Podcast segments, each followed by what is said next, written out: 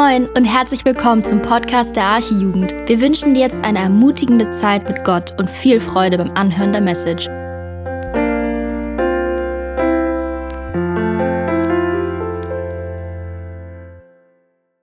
Hallo, schön mal wieder hier zu sein. Ich habe tatsächlich eben mal überlegt, Andi, es müsste schon knapp über ein Jahr her sein, als ich das letzte Mal hier war. Äh, deswegen auch nochmal Kurz von meiner Seite von euch, die mich nicht mehr kennen. Ich bin Matthias und die alten Hasen unter euch kennen mich noch unter Matze. Und ich war lange Jahre Teil dieser Jugend, bevor ich mich dann Ende letzten Jahres mit meiner Frau entschlossen habe, nach Stade zu ziehen, um dort die Gemeindegründung der Arche zu unterstützen. Und ähm, wir durften schon jetzt sehen, wie Gott uns dort gebraucht, wie er die Gemeinde vor Ort ermutigt hat, alleine dadurch, dass wir gekommen sind. Äh, man kann als Einzelner in so einer kleinen Gemeinde schon sehr viel bewirken. Und wir durften auch sehen, wie wir selbst gesegnet wurden. Und wenn ihr euch das also mal selbst angucken wollt, dann kommt uns doch gerne mal in Stade besuchen. So viel dann zum kurzen Vorstellungs- und Werbeblock. Und dann wollen wir starten. Schlagt eure Bibeln doch gerne auf bei 1. Könige 21. Und ich hoffe, dass mit der PowerPoint funktioniert. Können wir das mal versuchen?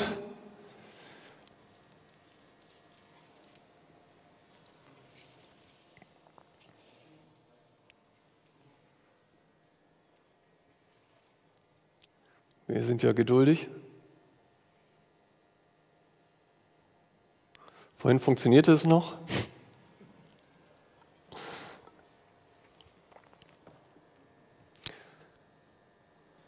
Also wir werden den Text gleich nicht ganz lesen, deswegen warte ich jetzt noch ab, sonst würde ich schon anfangen. Aber eigentlich wollte ich das aus Zeitgründen nicht tun. Aber okay, ich erzähle euch einfach so schon mal, wo die Reise hingeht. Die Predigt, wie ihr schon gehört habt, habe ich überschrieben mit den Worten des Menschen, einzige Hoffnung und einziges Glück. Manche Menschen meinen, der Gott des Alten Testamentes wäre ein anderer als der im Neuen Testament. Oder sie sagen, Gott hätte sich irgendwie verändert. Im Alten Testament sagen sie, sehen wir eher den zornigen und den gerechten Gott. Und im Neuen Testament ist es dann der liebevolle und der gnädige Gott. Die Aussage ist so aber nicht ganz stimmig müsste der noch funktionieren. Ich glaube, das geht auch nicht. Aber dann äh, mögt ihr einmal weitermachen. Sehr gut. Noch ein.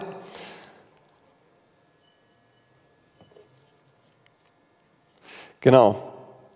Denn in der Bibel lesen wir diese beiden Sachen. Gott selbst sagt, denn ich bin der Herr und verändere mich nicht.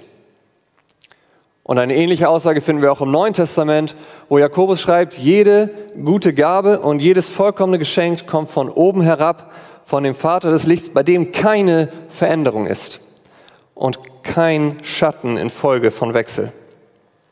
Und unser heutiger Text, der wird es bestätigen.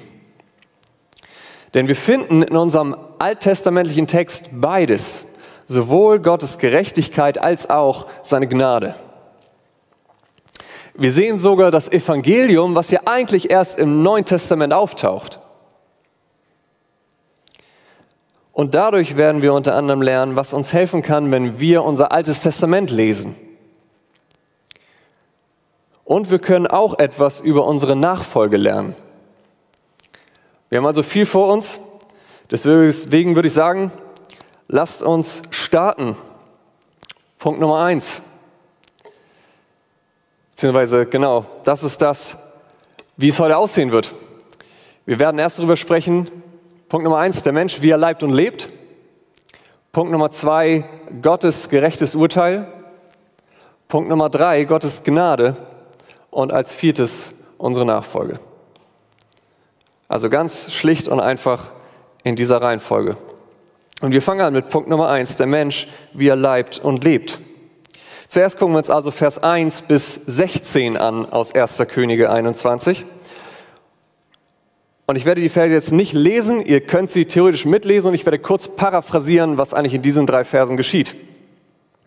König Ahab, von dem ihr auch schon letzte Woche gehört habt, wollte nach den Ereignissen aus Kapitel 20 ein wenig Urlaub machen und zog deswegen in seine zweite Wohnung in Jezreel, was natürlich ebenfalls ein Palast war, wie sich das für einen König halt gehört. Scheinbar war er aber auch leidenschaftlicher Gärtner, denn ein Mann namens Naboth besaß einen Weinberg, der direkt neben seinem Palast lag. Und Ahab ging zu ihm hin und sagte, ich möchte dir deinen Weinberg abkaufen, um mir einen Gemüsegarten daraus zu machen. Naboth allerdings weigerte sich, sein Weinberg zu verkaufen. Das lag nicht an einem zu niedrigen Preis, denn wenn ihr euch Vers 2 anguckt, sagt Ahab sogar, ich gebe dir entweder einen besseren Weinberg dafür oder genauso viel, wie der Weinberg wert ist. Also eigentlich sag du mir den Preis, ich bezahle dir. Also an dem Preis lag es nicht. Der Grund dafür war, dass dieser Weinberg Nabots Erbe war. Und dazu hatte Gott ganz klare Anweisungen gegeben, nämlich 4. Mose 36, Vers 7 zum Beispiel, jeder unter den Kindern Israel soll an dem Erbe des Stammes seiner Väter festhalten. Das heißt, was Naboth hier tat, war ganz klar, er war Gottes Wort gehorsam, nichts anderes. Deswegen sagte auch, der Herr lass es fern von mir sein, dass ich dir mein Weinberg verkaufe. Ahab gefiel das jetzt allerdings ganz und gar nicht und er benahm sich eigentlich wie ein beleidigtes Kind. Denn wenn ihr jetzt mal in Vers 4 reinschaut, da lesen wir, da kam Ahab heim, missmutig und zornig um des Wortes willen, dass Naboth, der Jesrelit, zu ihm gesprochen hatte, ich will das Erbe meiner Väter dir nicht geben.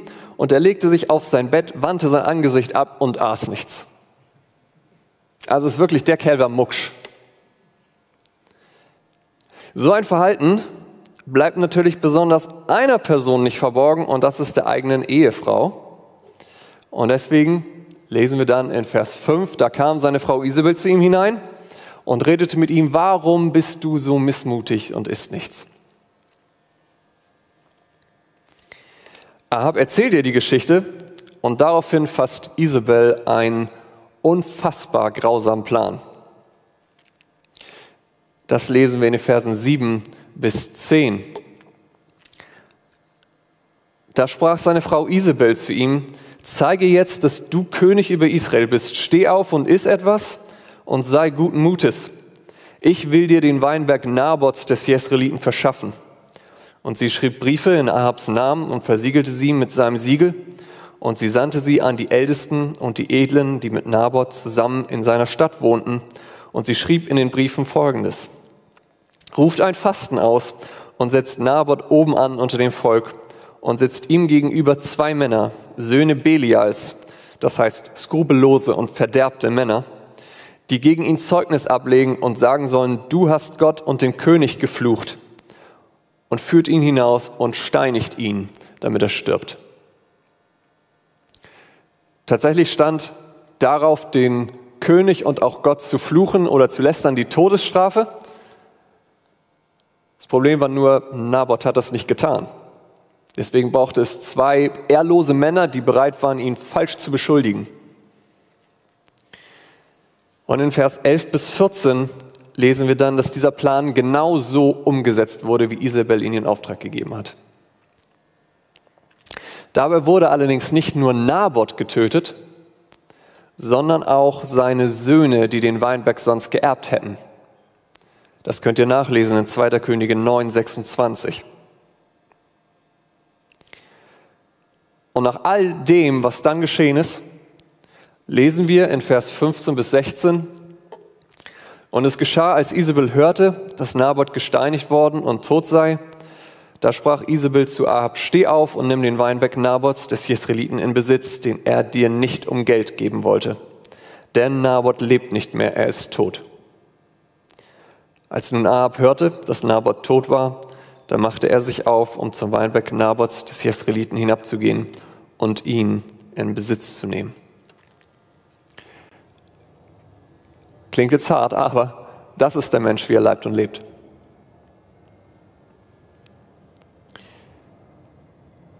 Wir Menschen werden heutzutage doch gelehrt, wir müssen die Ellenbogen ausfahren. Jede Schwäche wird bestraft. Du darfst keine Schwäche zeigen. Du musst dich durchsetzen, wenn du wirklich das willst, äh, wenn du wirklich das bekommen willst, was du dir wünschst. Und dabei darfst du keine Rücksicht nehmen.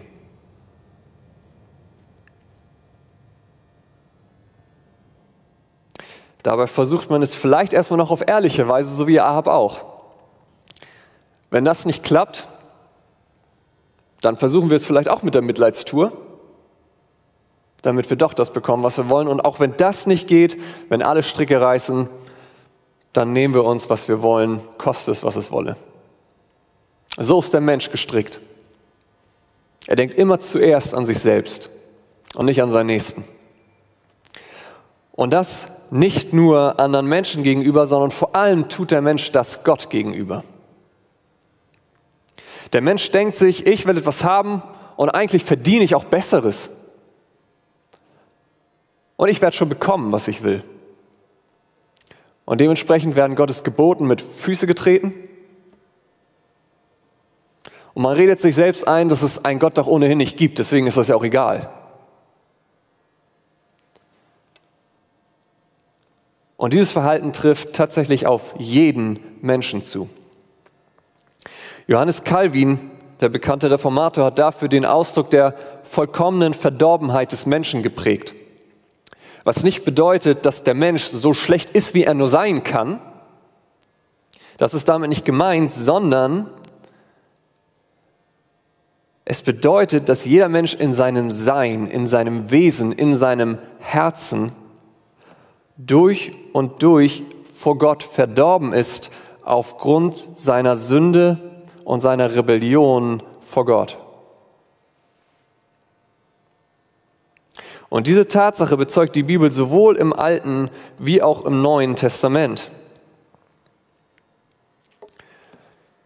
Prediger 7, Vers 20 finden wir die erste Stelle, nein, nicht die erste, es ist nur ein Auszug, drei von zig weil kein Mensch auf Erden so gerecht ist, dass er Gutes tut, ohne zu sündigen. Es sind zwei Dinge drin enthalten. Einerseits ist kein Mensch so gerecht, dass er Gutes tut und nicht gar nicht sündigt. Also jeder Mensch sündigt, das ist die eine Aussage. Die andere Aussage ist, es gibt tatsächlich nichts Gutes, was der tuliche Mensch tut, ohne dabei zu sündigen. Im selben Moment.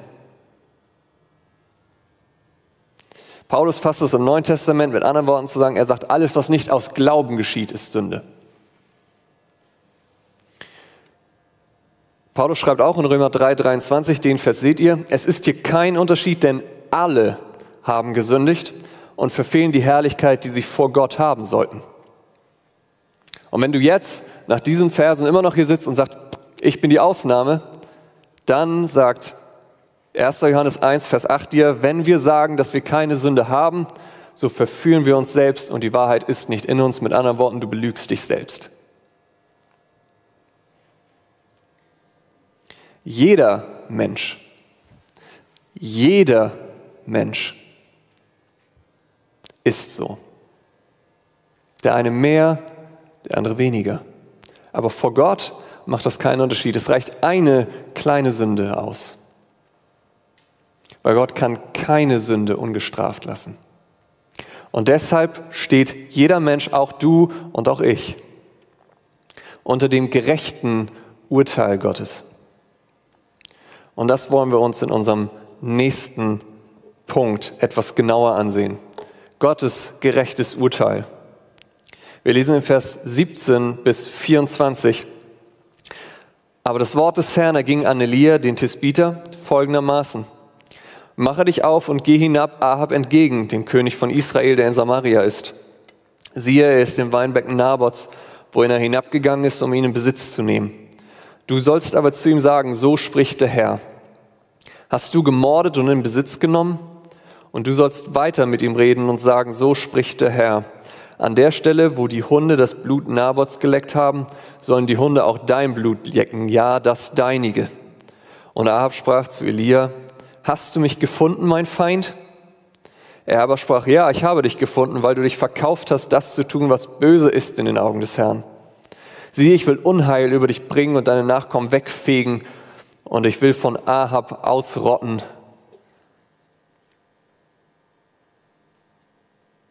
Wenn das noch weitergehen würde, könntet ihr mitlesen, aber da nicht. Und ich will von Ahab ausrotten, was männlich ist, Mündige und Unmündige in Israel. Und ich will dein Haus machen wie das Haus Jerobeams, des Sohnes Nebats, und wie das Haus Baesas, des Sohnes Achias, um der Herausforderung willen, womit du mich zum Zorn herausgefordert und Israel zur Sünde verführt hast. Und auch über Isabel redete der Herr und sprach, die Hunde sollen Isabel fressen vor der Festmauer von Jesreel. Wer von Ahab in der Stadt stirbt, den sollen die Hunde fressen, und wer auf dem Feld stirbt, den sollen die Vögel des Himmels fressen. Das ist harter Tobak. Das ist nichts, was man einfach mal so überliest.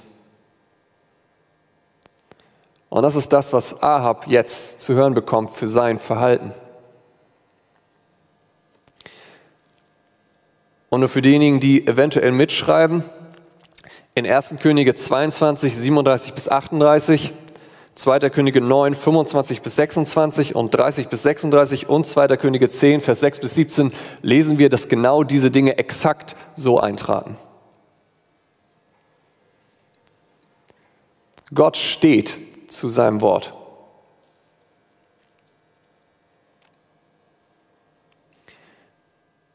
Ich meine, das trifft jetzt und schlägt natürlich genau in die Kerbe, von der wir am Anfang gesprochen haben. Jetzt könnte ja jemand kommen und sagen, siehst du, im Alten Testament ist Gott zornig. Ja, ist er. Die Frage ist, ist das nur im Alten Testament so? Nein, ist das nicht. Jesus selbst ist derjenige, der am meisten über die Hölle sprach als jeder andere. Nur ein Wort von ihm wo Jesus sagt in Matthäus 1, 13, der Sohn des Menschen wird seine Engel aussenden und sie werden alle Ärgernisse und die Gesetzlosigkeit verüben, aus seinem Reich sammeln und werden sie in den Feuerofen werfen. Dort wird das Heulen und das Zähneknirschen sein. Und noch eine andere Stelle aus dem Neuen Testament, da schreibt Paulus, aber aufgrund deiner Verstocktheit und deines unbußfürtigen Herzens häufst du dir selbst Zorn auf für den Tag des Zorns und der Offenbarung des gerechten Gerichtes Gottes. Wir sehen also, Gottes Zorn und seine Gerechtigkeit sind im Neuen Testament genauso präsent wie im Alten, weil Gott derselbe ist. Und deswegen steht eben jeder Mensch unter diesem Urteil Gottes. Das Urteil lautet, Bestrafung, Verdammnis, Hölle, getrennt von der segnenden und liebenden Gegenwart Gottes. Unheil und Qualen jeden Tag und das in Ewigkeit. Das ist genauso harter Tobak. Und auch darüber sollten wir nicht hinweggehen. Denn das ist etwas, was ich keinem von euch wünsche dass ihr das eines Tages erleben müsst. Und deswegen, genau deswegen, stellen wir jetzt die große und entscheidende Frage, gibt es eine Möglichkeit, diesem Urteil doch irgendwie zu entgehen? Gibt es einen Weg? Und die Frage beantworten unsere Verse 25 bis 29. Und da sind wir beim dritten Punkt angelangt, Gottes Gnade. Nachdem uns das heftige Urteil, was wir gehört haben, jetzt geschockt haben könnte, ist es so, als wenn der Verfasser von Erster Könige uns jetzt nochmal daran erinnern will, wer und wie Ahab eigentlich war. Denn er schiebt Vers 25 bis 26 ein, gar niemand war wie Ahab, der sich verkauft hatte zu tun, was böse war in den Augen des Herrn, wozu seine Frau Isabel ihn anstachelte. Und er verübte sehr viele Gräuel, indem er den Götzen nachfolgte, ganz wie es die Amoriter getan hatten, die der Herr von den Kindern Israel vertrieben hatte. Natürlich unterstreichen diese Verse auf der einen Seite nochmal die Gerechtigkeit des Urteils Gottes. Ich meine, eigentlich sagt der Vers, niemand war so böse wie Ahab. Aber im selben Moment gewinnen sie an Gewicht und Bedeutung, wenn wir die nachfolgenden Verse angucken. Denn wir lesen in Vers 27 bis 29, als Ahab aber diese Worte hörte, zerriss er seine Kleider und legte Sacktuch um sein Leib und fastete und schlief im Sacktuch und ging still einher. Da erging das Wort des Herrn an Elia, den Tisbiter, folgendermaßen. Hast du nicht gesehen, wie sich Ahab vor mir demütigt? Weil er sich nun vor mir demütigt, will ich das Unheil nicht zu seinen Lebzeiten hineinbrechen lassen. Erst zu Lebzeiten seines Sohnes will ich das Unheil über sein Haus bringen.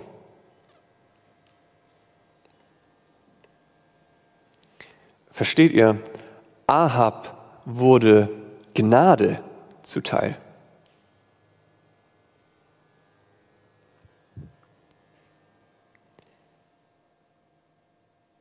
Selbst diesem Menschen, der wie kein anderer tat, was böse war in den Augen Gottes, gewährte Gott, weil er sich demütigte, Gnade.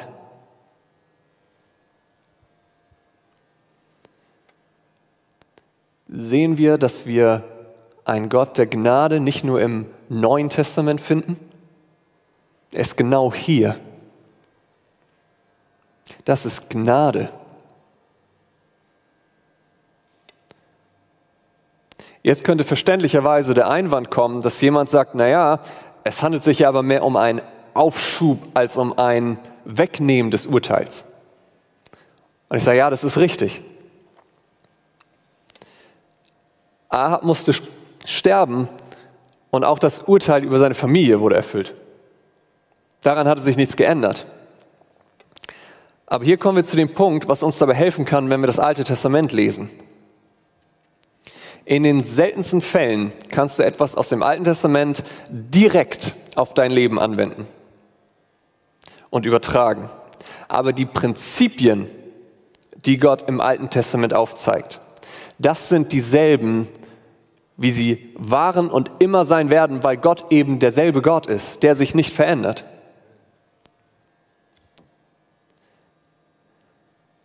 Halte also, wenn du das Alte Testament liest, Ausschau nach den Prinzipien Gottes, die er uns zeigt, und du wirst denselben Gott und dieselbe Gnade finden. Denn Ahabs Urteil wurde deswegen nicht weggenommen, weil seine Demütigung nur äußerlich war. Seine Buße, seine Umkehr war oberflächlich. Wie kann ich das sagen? Wir sehen schon im nächsten Kapitel dasselbe Herz bei Ahab. Es hatte sich nichts geändert.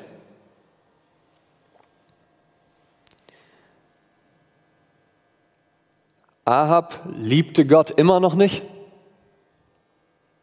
Er fürchtete Gott immer noch nicht und er respektierte Gott immer noch nicht. Er zerriss als Ausdruck seines Kummers und Schreckens zwar seine Kleider, wie wir gelesen haben, und bekannte damit, ja, es wird so kommen, wie der Herr gesagt hat, ich elender Mensch, aber ihm scheinen mehr die Konsequenzen leid getan zu haben als die Ursache, nämlich seine Sünde vor Gott. Er erkannte auf einmal, oh Mann, das ist die Strafe so ein Mist. Aber ihm tat nicht leid, was er getan hat.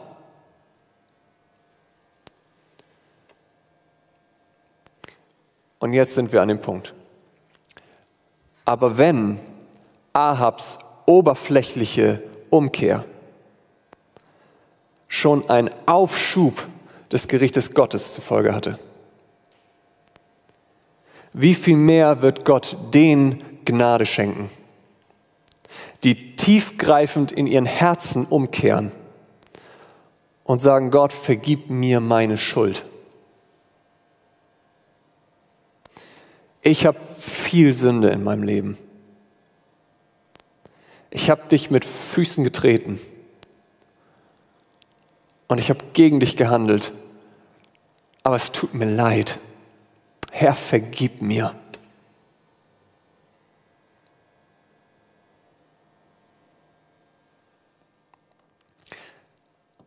Deshalb schreibt schon der Prophet Joel, zerreißt eure Herzen und nicht eure Kleider und kehrt um zu dem Herrn, eurem Gott.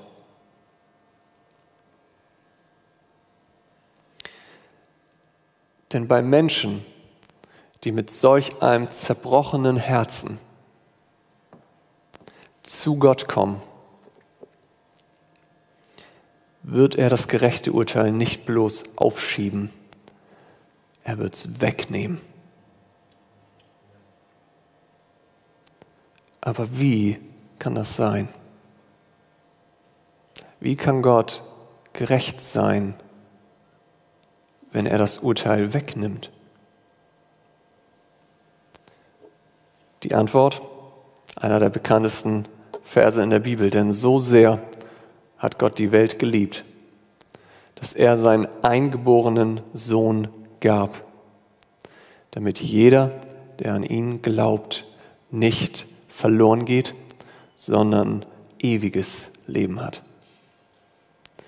Das Kreuz ist die Antwort Gottes auf die Frage, ob es für Menschen noch Hoffnung und Vergebung gibt. Und die Antwort lautet ja. Denn dort am Kreuz starb Jesus, Gott in Person, den Tod, den wir, den du verdient hast. Und trug dadurch dein gerechtes Urteil. Und wir bekommen stattdessen das Urteil zugesprochen, das er aufgrund seines perfekten und gehorsamen Lebens verdient hatte. Nämlich gerecht und angenommen bei Gott. Unfassbar. Keine Strafe mehr, da sie bereits ein anderer getragen hat. Und das gilt jedem, der Jesus als seinen persönlichen Herrn und Retter vertraut. Du kannst die schlimmsten Dinge getan haben. Ist egal was, so wie Ahab. Du kannst der größte Sünder sein und ich sage dir eins, Jesus ist ein noch größerer Retter. Egal was du getan hast, glaub an ihn, vergeben. Keine Strafe mehr, kein Urteil mehr.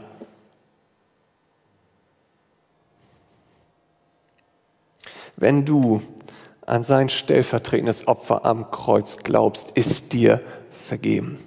Voll und ganz. Es gibt Hoffnung für dich. Und es gibt auch Hoffnung für mich. Und das ist nichts anderes als das Evangelium in 1. Könige 21. Es gibt Hoffnung und Vergebung für demütige und bußfertige Sünder aufgrund dessen, was Jesus getan hat. Und das ist des Menschen einzige Hoffnung. Es gibt keine andere. Und darum gib auch du, Jesus, dein Leben und vertraue ihm.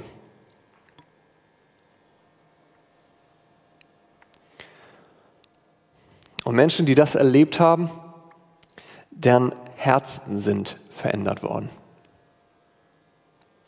Sie verstehen, was Gott für sie getan hat und sie beginnen ihn zu lieben und möchten ihm nachfolgen. Und das bringt uns zu unserem letzten Punkt, nämlich unsere Nachfolge. Was lehrt uns jetzt dieser Text über unsere Nachfolge? Zwei kurze Gedanken dazu. Nummer eins, die Nachfolge ist kostspielig. Das sehen wir schon daran, wie Ahab Elia begrüßte, als er ihn kommen sieht. In Vers 20 lesen wir das. Und Ahab sprach zu Elia, hast du mich gefunden, mein Feind?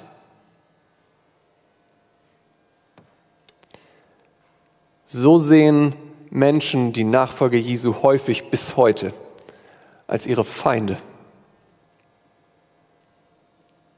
Das sollte uns nicht wundern, denn Jesus selbst hat gesagt, wenn die Welt euch hasst, so wisst, dass sie mich vor euch gehasst hat. Wenn ihr von der Welt wäret, würde die Welt das ihre lieben, weil ihr aber nicht von der Welt seid, sondern ich euch aus der Welt erwählt habe. Darum hasst euch die Welt. Warum aber hasst die Welt Jesus und auch uns, wenn wir ihm nachfolgen?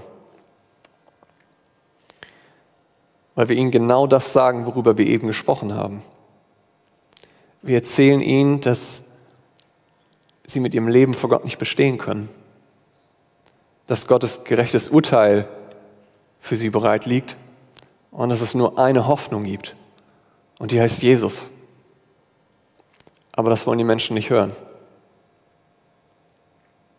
Und sie hassen es, das zu hören.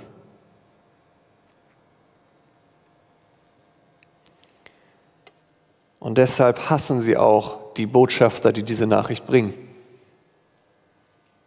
Und man gilt als Spielverderber, oder wie sie einen sonst noch nennen können. Aber ich will euch eins sagen, wir dürfen gleichzeitig nicht aufhören, ihnen das nahebringen zu wollen, denn es bleibt bestehen, diese Nachricht ist auch ihre einzige Hoffnung. Und es gibt keine andere. Und deswegen hör nicht auf, wenn du jemanden auf deinem Herzen hast, für diese Person zu beten und immer wieder in Weisheit und Liebe zu versuchen, dieser Person von Jesus zu erzählen. Gib nicht auf. Diese Person hat keine andere Hoffnung.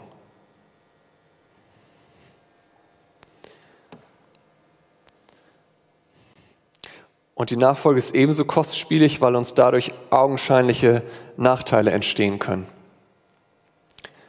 Naboth aus 1. Könige 21 ist uns ein Beispiel dafür. Er war Gottes Wort treu und was bekommt er dafür? Er wird hintergangen, falsch beschuldigt und getötet. Nicht jeden von uns wird es so krass ergehen, aber wir alle werden auf die eine oder andere Art und Weise Nachteile in Kauf nehmen müssen.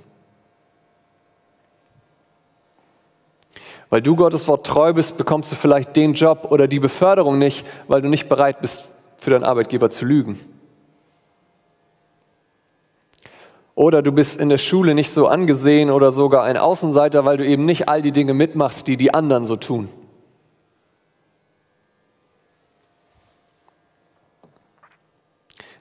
All diese Dinge und noch viele mehr, wahrscheinlich jeder von euch, der Jesus wirklich nachfolgt, kennt das.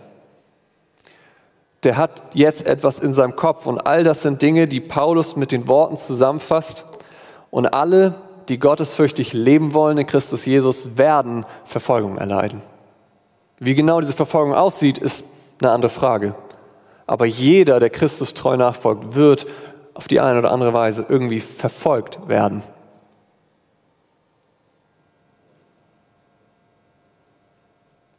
Und deswegen ist die Nachfolge kostspielig.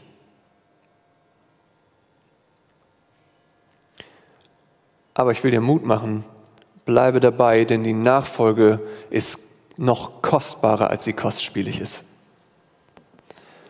Und das bringt uns zu unserem letzten Punkt. Die Nachfolge ist kostbar. Als ich Kapitel 21 aus 1. Könige las, hat mich das an Psalm 73 erinnert. Dort beschreibt der Psalmist Asaf, wie gut es doch den Gottlosen geht in ihrem Leben. Und in unserem Kapitel sehen wir das, oder? Naboth, der Gott treu ist, stirbt und Ahab, der Gottlose, bekommt, was er will.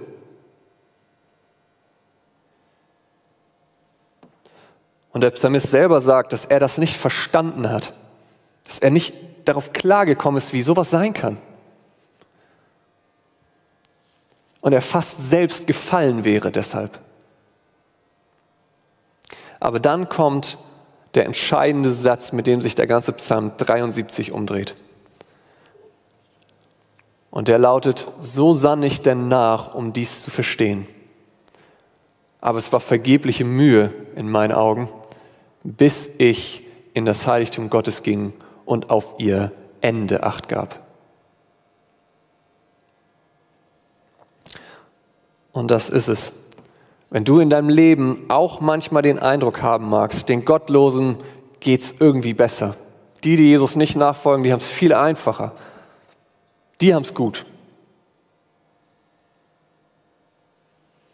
Dann vergiss nicht ihr Ende. Und darüber haben wir gesprochen. Vergiss nicht, wie es für sie ausgehen wird. Das wichtigste Kapitel in deinem Leben ist immer das Ende. Ein Film kann noch so schlimm anfangen. Wenn das Ende gut ist, freuen wir uns, oder? Und das ist der Punkt. Es kommt auf das Ende an, nicht auf das, wie es zwischendrin läuft. Und den Kontrast zu denen, die Gott nachfolgen, beschreibt der Psalmist dann ab Vers 24. Er sagt, du leitest mich nach deinem Rat und nimmst mich danach in Herrlichkeit auf. Wen habe ich im Himmel außer dir? Und neben dir begehre ich nichts auf Erden. Wenn mir auch Leib und Seele vergehen, so bleibt doch Gott ewiglich meines Herzens Fels und mein Teil. Denn siehe, die fern von dir sind, gehen ins Verderben. Du vertilgst alle, die dir hurerisch die Treue brechen. Mir aber ist die Nähe Gottes köstlich. Ich habe Gott, den Herrn, zu meiner Zuflucht gemacht, um alle deine Werke zu verkünden. Und hier sehen wir etwas. Ihr, die ihr Jesus nachfolgt, ihr habt nicht nur das bessere Ende, nämlich ein Ende in Herrlichkeit statt Verdammnis, ein Ende in Freude statt in Leid, sondern ihr habt schon jetzt Gott als euren Teil, eure Zuflucht und eure Zufriedenheit. Ihr kennt Gott, der allein euren Herzen schon jetzt Erfüllung, Frieden, Freude und Zufriedenheit gibt. Und das ist etwas, was die Welt nicht kennt.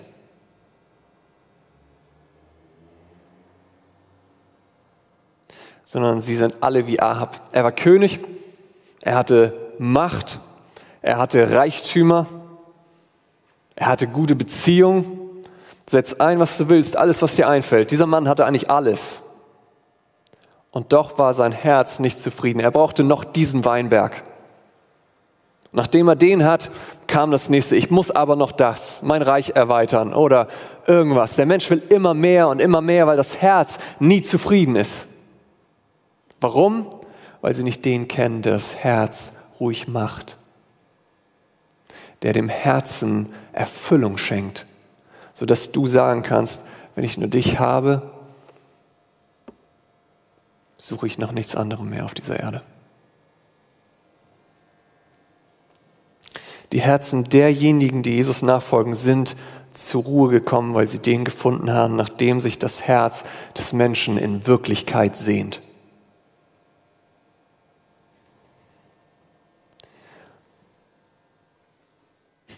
Ihr, die Jesus kennt, ihr habt des Menschen wahres und einziges Glück gefunden. Es gibt kein anderes Glück. Alles andere sind Schatten, Luftblasen, die irgendwann wieder weg sind. Wünsche dir von ganzem Herzen einen Ehepartner, das ist gut, aber irgendwann ist auch dein Ehepartner tot. Und dann? Was ist dann mit deinem Herzen? Ist wieder leer. Wünschst du dir Geld? Ist okay. Aber dein Herz wird nie genug davon haben. Dein Herz wird nie zufrieden sein. Nur die Menschen, die Jesus nachfolgen, haben des Menschen einziges und wahres Glück gefunden. Und das werdet ihr in diesem Leben erfahren aber noch mehr am Ende der Zeit, wenn ihr Jesus sehen werdet und er euch in Herrlichkeit aufnimmt. Darum bleib dabei.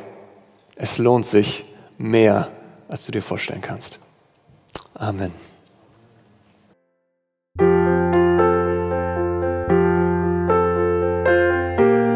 Wir freuen uns, dass du heute mit dabei warst.